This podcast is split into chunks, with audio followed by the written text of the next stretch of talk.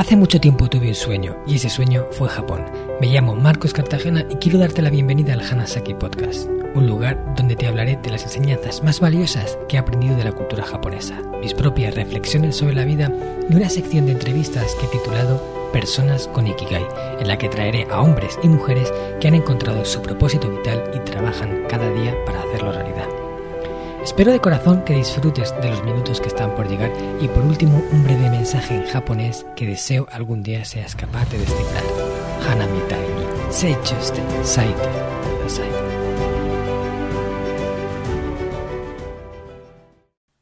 Hola a todos mis apreciados oyentes del Hanasaki Podcast Creciendo con Japón. Una semana más estoy aquí frente al micro para hablaros de algo que considero que es importante.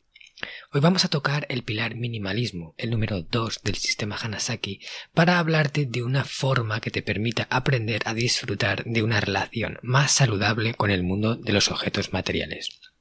Como en todo, yo soy partidario de llegar a un punto de equilibrio que haga que las cosas funcionen. Y no, en este episodio del podcast no te voy a pedir que te deshagas de la mayor parte de tus posesiones y te conviertas en un devoto minimalista. Lo que sí te voy a dar es mi visión acerca de cómo podemos convivir con el mundo de lo material sin ser devorados por él. ¿Tienes curiosidad por saber qué te voy a contar? Espero que sí. Vamos a entrar en materia, pero antes me gustaría hablarte de algo. En el episodio número 15 ya os informé de que iba a abrir de nuevo una edición de mi programa intensivo Reinvención Hanajin, en el que acojo a un grupo reducido de personas, 10 como máximo, para acompañarles durante 10 semanas en un proceso que les llevará a integrar en su vida una buena parte de las enseñanzas contenidas dentro del sistema Hanasaki. Mi intención con este programa es que impulse a esas 10 personas a convertirse en lo que he bautizado como Hanajin. Y Hanajin somos todos aquellos que hemos decidido hacer florecer la mejor versión que llevamos dentro utilizando como guía el sistema Hanasaki, los nueve pilares de Japón para una vida centenaria con sentido. O lo que es lo mismo, adoptar ese lifestyle que te llevará a disfrutar de una vida larga, con propósito, saludable y en equilibrio. Además, durante dos semanas voy a abrir mi calendario para que todos los oyentes del podcast que lo deseen puedan tener una sesión individual gratuita conmigo para que podamos valorar en qué punto del sistema Hanasaki se encuentran y qué podrían hacer para mejorar un poco más. Si durante nuestra charla veo que estamos conectados y que el programa puede ser bueno para ti, te lo presentaré para que valores si es lo que necesitas en este momento de tu vida. Si quieres coger tu cita, escríbeme a hola@marcoscartagena.com y te cuento cómo lo hacemos. O también puedes contactarme a través de mi Instagram, marcos.cartagena, o en Facebook, también por Marcos Cartagena. ¿Qué te parece? ¿Te gustaría ser el próximo Hanajin? Ojalá que sí. Dicho esto, vamos con el episodio de hoy. Durante mucho tiempo hemos basado nuestra felicidad nuestra satisfacción personal, nuestro éxito, todo lo que nos importaba en aquello que podíamos llegar a tener y poseer. En ese sentido, en Oriente iban más encaminados, porque ellos sabían que de alguna forma la felicidad estaba más en el interior que en el exterior. Pero aquí nos hemos puesto a tope a conseguir más cosas, mejores condiciones, mejor estilo de vida, todo enfocado muy centrado en lo material.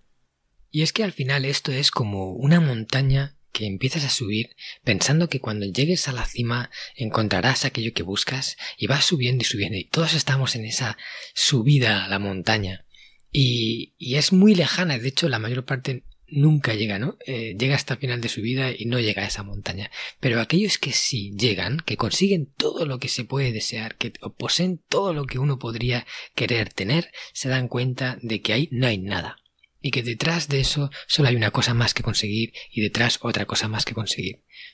Entonces, es como subir y hacer algo que no tiene fin. Y los que están arriba miran a los de abajo y les dicen no subáis, aquí no hay nada, no, no continuéis por esta línea. Y sin embargo todos siguen y siguen y siguen intentando subir. Esa montaña que no lleva a ningún sitio. Y eso es lo que pasa cuando centras la parte material en, en el punto álgido de tu vida. ¿Vale? Yo lo que te quiero decir es que aprendamos a tener una relación mejor con lo material. Y por supuesto esto no va por el camino de pelearse con ello. No va por el camino de, de, no poseer nada, de no tener nada, porque yo ya os lo puedo asegurar, no soy minimalista. Pero sí soy una persona que cuida mucho lo que tiene y que no se deja o intenta no dejarse poseer por ello. ¿Vale?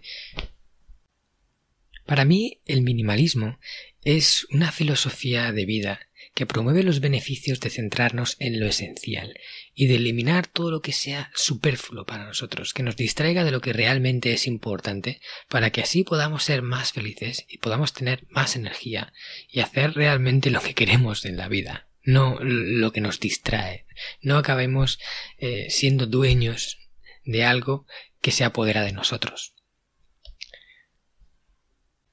Mi primer contacto con el minimalismo fue cuando llegué a Japón, la primera vez, en aquel viaje en el que me fui directamente un año al país.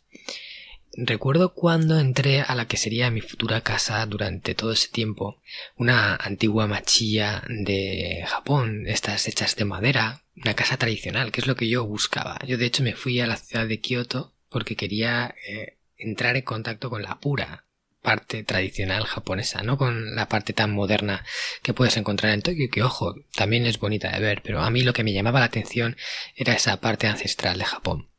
Y yo elegí un alojamiento tipo tradicional, una machilla como se contaba, y cuando entré en la, en la casa estaba dividida por habitaciones, era como una guest house, y los extranjeros que llegábamos ahí, bueno, también había algún japonés que otro, pero sobre todo extranjeros, alquilábamos esas habitaciones y las zonas comunes de la casa las compartíamos.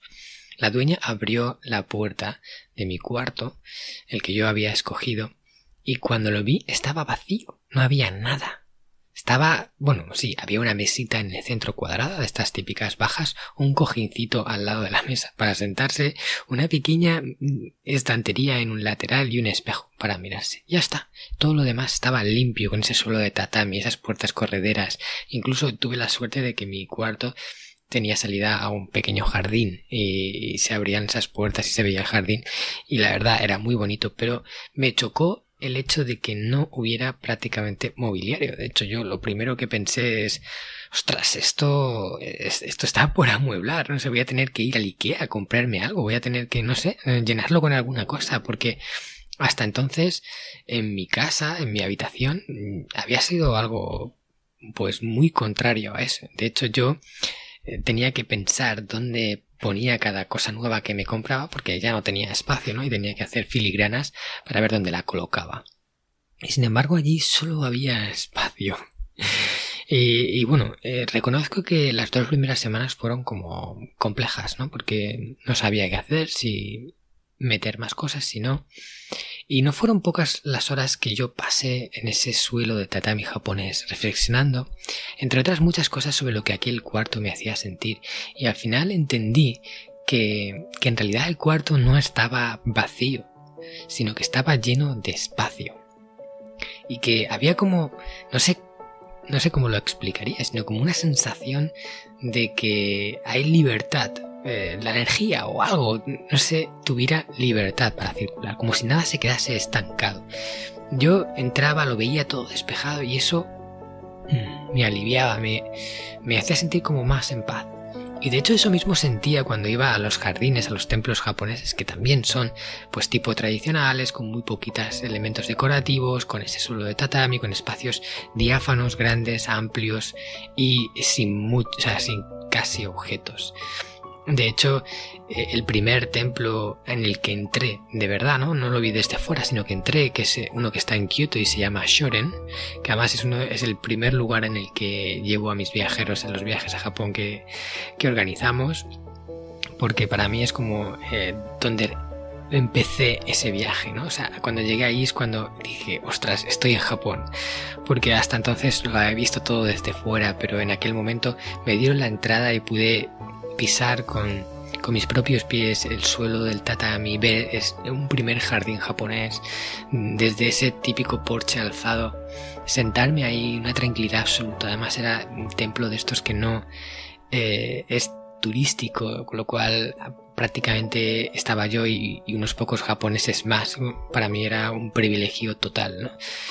Y era esa misma sensación de, de espacio, de libertad, eh, de sensaciones positivas que me daba el hecho de la no acumulación.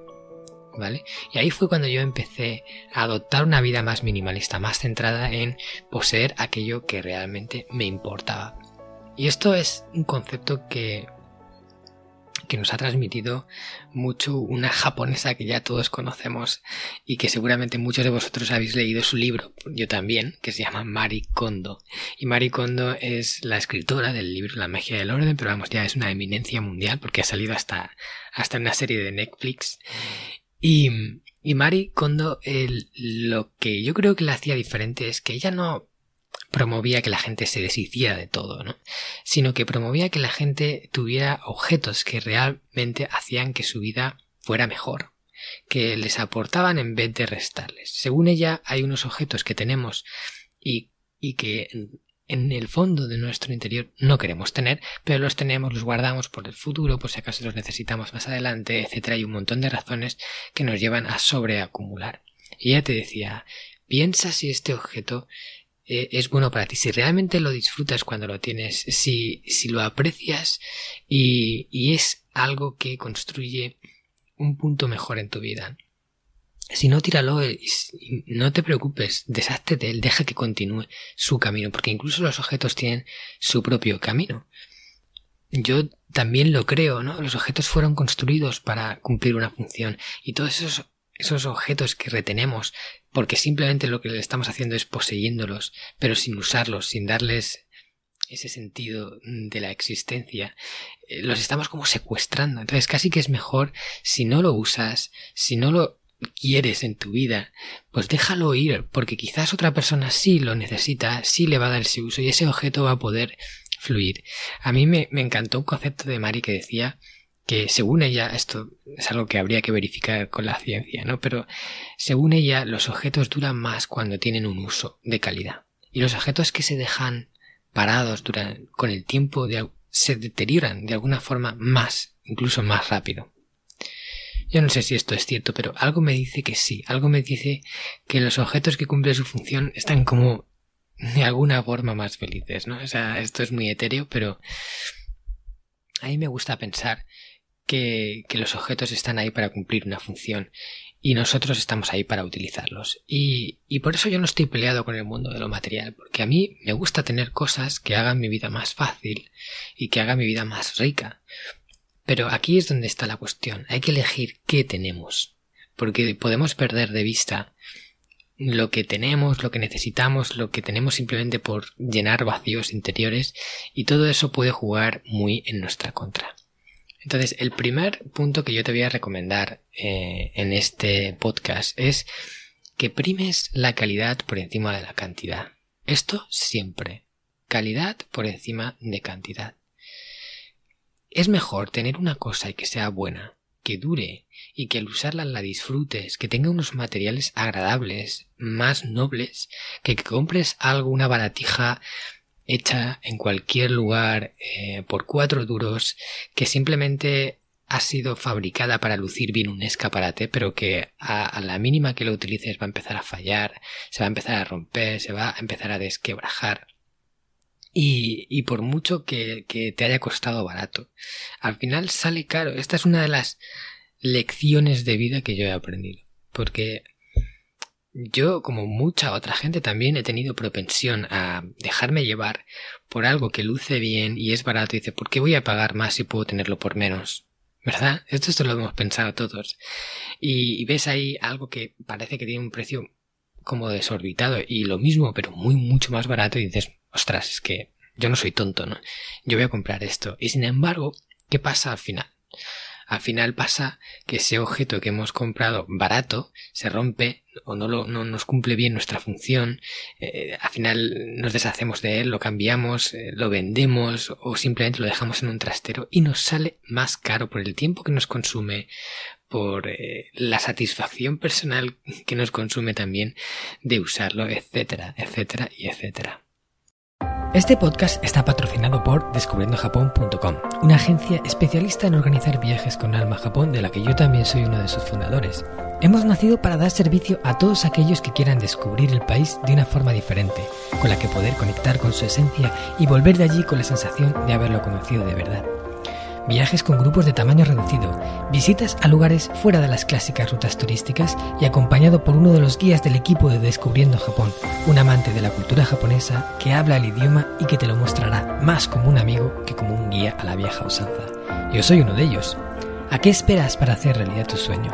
Visítanos en descubriendojapón.com. Así que siempre que vayas a elegir un objeto piensa si ese objeto o esa compra que vas a hacer le vas a hacer un uso. O sea, la vas a usar de verdad y la necesitas y además eh, hace que tu vida sea mejor. Y cuando lo vayas a comprar, elige uno bueno, elige uno que, que no quiere decir que te vaya a durar siempre y que a veces comprar uno bueno no significa que sea el que más te dure, ¿no? E incluso objetos supuestamente de calidad luego duran poco, pero por norma los objetos que están hechos con mejores materiales y que tienen mejor dedicación, sobre todo si son artesanos, suelen durar más y además cumplen mejor su función. Y por otro, tienen muchos otros beneficios, no solo para uno mismo, sino para el mundo en general, porque si compras muchas cosas de lo mismo, cada vez que se rompe tienes que volver a reemplazarla, al final estás gastando materiales, porque todos los objetos, sean buenos o malos, están hechos de materiales, y esos materiales son recursos del planeta que vamos consumiendo, que luego acaban en vertederos, que luego a veces cuesta reciclarlos, y si compras uno bueno desde el principio, estás ahorrando muchas otras fabricaciones futuras, porque compras uno y dura más. Otro de los beneficios que yo creo que tiene primar la calidad por encima que la cantidad es que normalmente los objetos que cuestan más porque son buenos han sido fabricados por personas que han recibido un salario digno y que eran personas que sabían bien lo que hacían o empresas que hacían bien lo que hacían. Y sin embargo los objetos muy barateros seguramente para poder ofrecerlos tan baratos han cogido a una persona muy necesitada, le han pagado muy poco, casi al borde de la esclavitud, o sea, una explotación casi esclavista y han hecho lo más barato que han podido. Han ahorrado en todos los puntos para poder darte el objeto más barato o el más barato de todos los que existen. Y creo que eso no fomenta nada bueno. Creo que, oye, es mejor tener menos, ¿no? Y, y tener cosas buenas que además colaboren para construir un mundo mejor que tener muchas pequeñas tonterías que no nos hacen la vida más fácil, sino al contrario. Otro de los puntos que quiero comentarte es que tienes que tener cuidado con la trampa del apego. Porque cuando empiezas a tener objetos mejores por los que puedes desarrollar un aprecio sincero, también tienes el gran riesgo de apegarte a ellos. Y este es uno de los puntos que más sufrimiento causa al ser humano, el apego. Y es cuando eh, necesitamos eso para sentirnos bien. Cuando es, o sea, nuestra satisfacción personal, incluso nuestra felicidad, depende de que ese objeto esté en nuestra vida y esté en buen estado. ¿Vale? Imagínate alguien que se compra algo que lleva soñando mucho tiempo. Es eh, pues un coche, por ejemplo, un coche, el coche de sus sueños, que siempre lo ha querido, en el color que lo ha querido, todo, todo lo por fin lo tiene. Pero ¿qué le pasa? Que no puede disfrutarlo de verdad, porque está preocupado por si acaso alguien se lo raya, por si acaso eh, le, llueve y te cae granizo y, se abolla, por si acaso tienes un, roce con cualquier cosa, vas conduciendo con un sumo cuidado que casi eh, vas a paso de tortuga para que no le pase nada, o sea, empiezas a tener una serie de sensaciones que te evitan poder sacarle el máximo partido a ese objeto. Incluso lo, dejas en la calle y puede que estés preocupado de si te lo roban o no, eh, te, te, sacas una plaza de garaje extra para tenerlo guardado, le pones una funda todos los días para que no se raye y con lo cual gastas mucho más tiempo que, antes. Ese objeto empieza a apoderarse de tu vida porque eh, los objetos tienen la capacidad de, absorber nuestro tiempo. A veces necesitamos limpiarlos, mantenerlos, eh, arreglarlos si se estropean, reclamarlos si los dejamos y nos tienen que devolver, transportarlos si nos mudamos. Y, cada objeto se apodera de una fracción de nuestro tiempo. Cuantos más tengamos, más tiempo tendremos que entregar a ellos. Y sobre todo, eh, la parte emocional que se puede llevar de nosotros con ese apego. Por eso yo te animo a que intentes entrar en, una visión diferente de cómo tienes esa relación con, con el objeto, sino que en vez de sufrir por no tenerlo, o sea, estar ahí apegado a él, seamos capaces de disfrutar del tiempo que está con nosotros y de que cuando deje de estarlo, seamos capaces de darle las gracias y decir gracias por tener, haber estado en mi vida este tiempo y ahora simplemente lo dejo ir, e incluso aunque le pase algo, se rompa o lo que sea. Lo dejo ir y ya está, porque ¿qué sentido tiene estar sufriendo por algo que acabaremos perdiendo antes o después? Nadie posee nada en este mundo. Todo es de alquiler. Porque antes o después nos iremos, ¿vale? Cuando la muerte nos alcance. Y todo lo que tengamos se quedará aquí. Todo lo que hayamos comprado se quedará aquí. Vinimos desnudos y nos iremos desnudos. Así es la vida. Nos iremos sin nada. ¿Y, y por qué sufrir por ello? Entonces, esto es complicado porque ya tenemos como esa mentalidad integrada en nuestra vida y el apego está presente prácticamente en casi todas las relaciones personales. Estamos siempre de alguna forma sufriendo por, por la posibilidad de perder aquello que valoramos. Con lo cual es, quiere que estamos apegados a ello. Pero es que encima con lo material es muy patente. Y, hay muchas personas que tienen muchas cosas muy valiosas, capaces de hacer la vida mucho mejor, pero viven con tanto apego que al final no sacan ningún disfrute de todo eso. Y yo no quiero que esto sea así para ti. No lo quiero. Quiero que tengamos esa relación saludable. Que en resumen tengas menos pero que sea mejor. Y que tengas una mejor relación con eso. Porque entiendas de verdad que no te pertenece que simplemente te acompaña, que está contigo aquí y ahora y en un futuro dejará de estarlo. Entonces, ¿qué más da que eso llegue antes que después? Sí que es verdad que nos gustaría tenerlo más tiempo para seguir disfrutándolo más tiempo, pero por lo menos lo tuvimos el tiempo que lo tuvimos. Estuvo con nosotros el tiempo que estuvo. Y eso es lo importante. ¿Y cómo sería si pudiéramos disfrutar de las cosas materiales sin apegarnos a ellas? Es decir, si desaparecen y, ojo, no podemos hacer nada para evitarlo, porque si algo puedes hacer, no te digo que no lo hagas para recuperarlo o para encontrarlo, pero sobre todo el malestar que te puede provocar su pérdida o que algo lo dañe no tiene ningún sentido. Ningún sentido. De verdad no lo tiene. Y, y esto es una idea que tenemos que incrustarnos en la cabeza. Porque como no nos la incrustemos, podemos sufrir muchísimo por todo lo que viene de aquí en adelante. Sobre todo en un mundo tan materialista como el que, en el que estamos. Eh, en el que lo material prácticamente es lo primero y, nos, y define incluso las personas. El coche que tienes, la casa que tienes, a veces parece que es tu seña de identidad y cuanto más tengas más vales. Cosa que es totalmente absurda. La calidad de la ropa, si tienes de marca o no, etcétera. Se valoran muchas cosas que son etéreas. Y lo importante es la persona. Lo importante es quién es, hay, quién hay detrás de esas cosas. Y no lo que tenga. Y por supuesto no en cuánto tiempo ese objeto en concreto o esa posesión material eh, permanece con nosotros. Con este episodio quería hacer un llamamiento al sentido común y a la sensatez, que a veces escasean porque parecen cosas como evidentes, pero se ven relativamente poco o menos de lo que gustaría. Y hay un montón de personas que están pasándolo mal, sin darse cuenta por algo que en realidad está ahí para hacerles la vida mejor.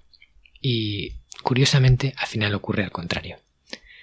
Así que me gustaría de verdad que te replantaras algunas cosas, que este episodio te sirviera de reflexión para que te preguntes cómo estás teniendo tu relación con el mundo de lo material, si eres de las personas que se deja guiar por lo que es barato y luego paga las consecuencias, si sufres mucho cuando pierdes algo, cuánto tiempo puedes llegar a pasar apegado por una cosa, si te cuesta incluso prestarla porque temes que le pueda ocurrir algo y la quieres tener para ti, pues eso, para protegerla.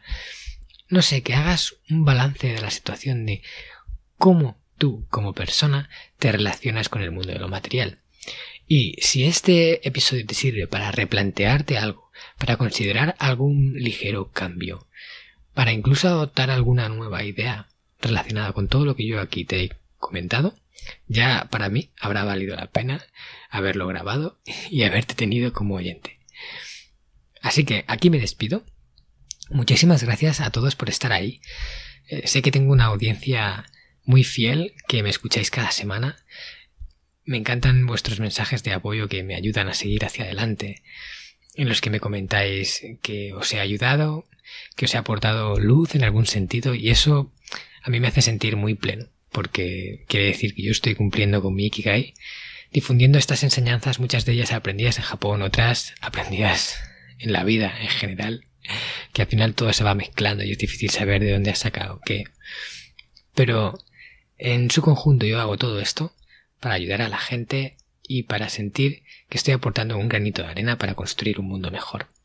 Si crees que este podcast está cumpliendo con esa función y quieres ayudarme, me encantaría por favor que lo compartieras con la gente que quieres, con la gente que crees que pueda interesarle, que me ayudes a tener más difusión. Porque este esfuerzo que hago y que te puedo asegurar lleva más horas de los que imaginas. No solo es la grabación, hay, hay, mucho trabajo detrás de un podcast. Y así pueda llegar a más personas, este mensaje pueda llegar más lejos. Y eso será en parte gracias a ti. Yo lo que puedo hacer para difundirlo tiene su límite, pero el límite no está en la audiencia en cuanto lo comparte. Así que cuento contigo, ¿ok? Y ya sin más dilación, me despido hasta la semana que viene tendrás una nueva entrevista. Ya sabes que voy intercalando. Y bueno, qué decirte, que pases un genial día. Un abrazo a todos. ¿Qué tal? ¿Te ha gustado el contenido de hoy? Si es así, te estaría súper agradecido si pudieras ponerme una reseña positiva en Apple Podcasts, Evox o la plataforma que utilices de forma habitual. Esto me va a ayudar a hacer llegar a más personas un contenido que realmente creo que es valioso. También te recuerdo que todos los oyentes del podcast tenéis la posibilidad de descargar de forma gratuita el primer capítulo del libro, del cual soy autor, El Sistema Hanasaki, los nueve pilares de Japón para una vida centenaria con sentido, y además un pequeño ebook complementario que he escrito y titulado Los 27 superalimentos de la dieta japonesa, donde hablo de aquellos alimentos que según se cree ayuda a los japoneses más longevos a vivir hasta los 100 años. Puedes descargar estos dos obsequios en marcoscartagena.com barra regalo. Nos vemos en el próximo podcast y como dirían en japonés, mata kondo, soremade o genki.